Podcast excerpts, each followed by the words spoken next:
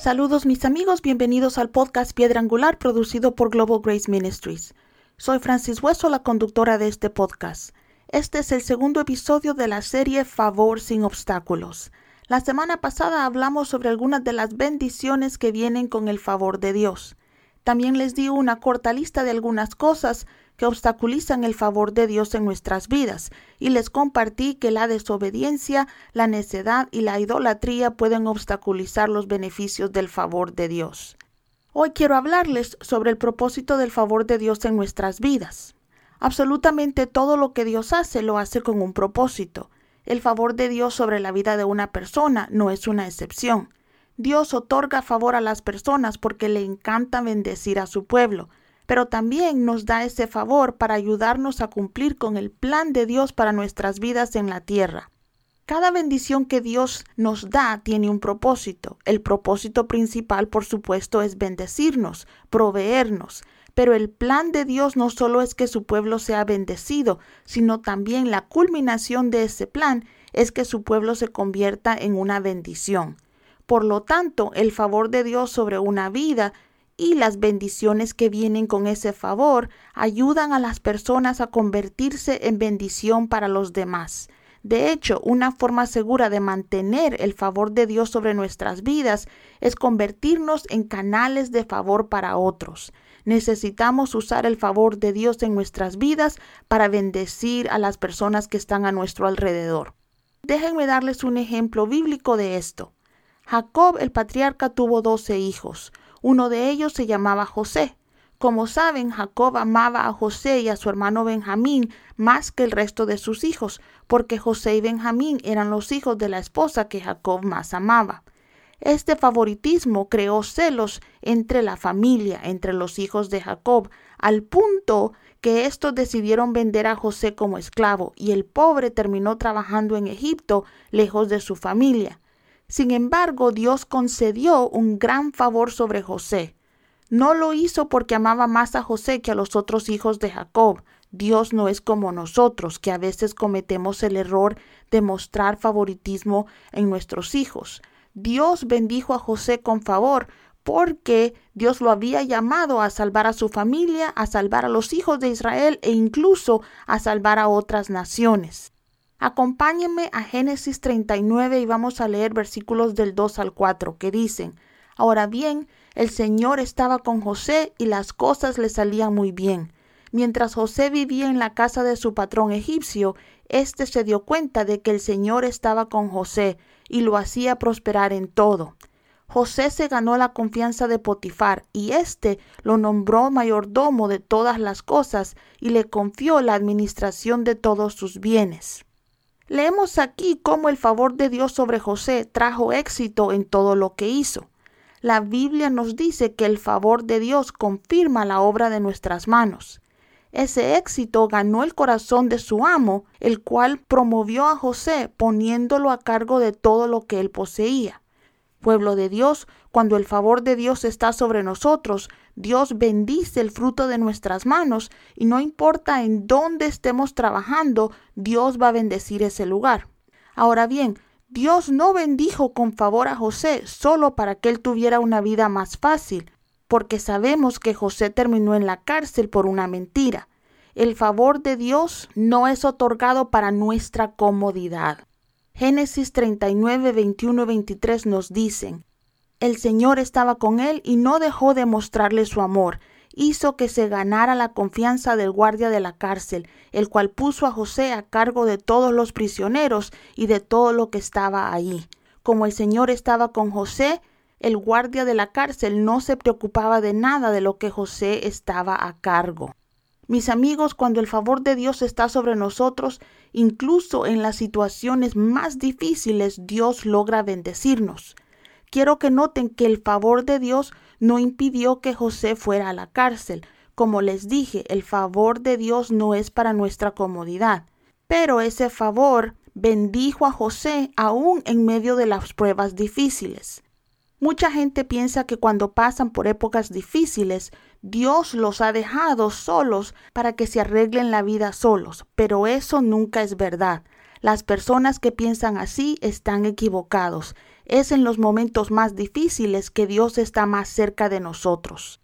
Recuerden familia que a veces el Espíritu Santo usa esos momentos de dolor para moldearnos y hacernos madurar para que nos veamos, hablemos y seamos más como Jesús. Solo en medio de una batalla conocemos a Dios como nuestro campeón. Incluso en medio de las dificultades puedes pedir y reclamar el favor de Dios sobre tu vida, porque el favor de Dios tiende a ponernos frente a las personas que tienen las llaves de nuestro futuro.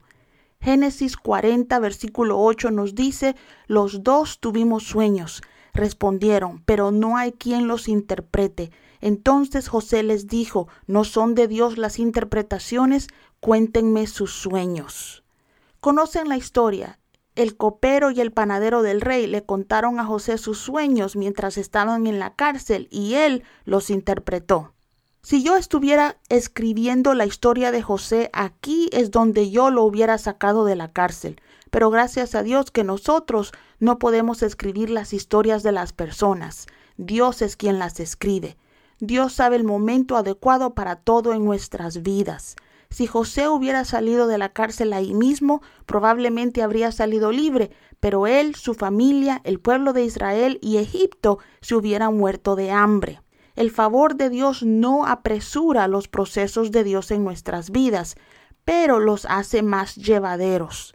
José pasó aún más tiempo en la cárcel, pero cuando José estuvo listo para manejar el fantástico proyecto que Dios había creado para él, Dios lo sacó de la cárcel al palacio. Dios hizo esto tan rápido que estoy segura de que la primera noche que pasó en el palacio probablemente el pobre pensó que despertaría el siguiente día todavía en la cárcel.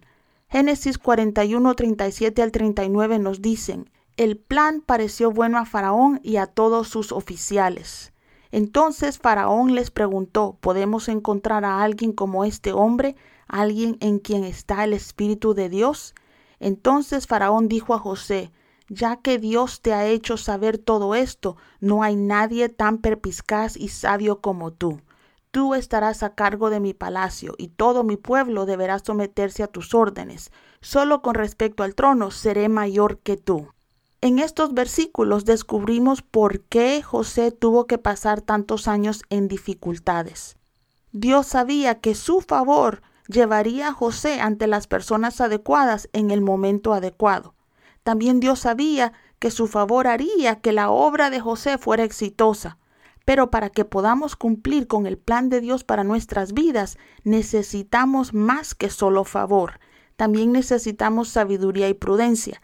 La Biblia nos dice que Dios da la sabiduría, así como Dios también nos da favor si lo pedimos. Salomón se volvió sabio de la noche a la mañana. Él no tuvo que esperar años para esa sabiduría. Proverbios 2.6 nos dice, porque el Señor da sabiduría, de su boca viene conocimiento y entendimiento. Desafortunadamente, amigos míos, podemos ser muy favorecidos y ser sabios y aún no cumplir el plan de Dios para nuestras vidas, porque la sabiduría también requiere prudencia para darnos éxito. Y la Biblia dice que la sabiduría y la prudencia caminan juntas. Proverbios 8:12 dice, yo la sabiduría habito con la prudencia y encuentro conocimiento y discreción. José en prisión desarrolló prudencia.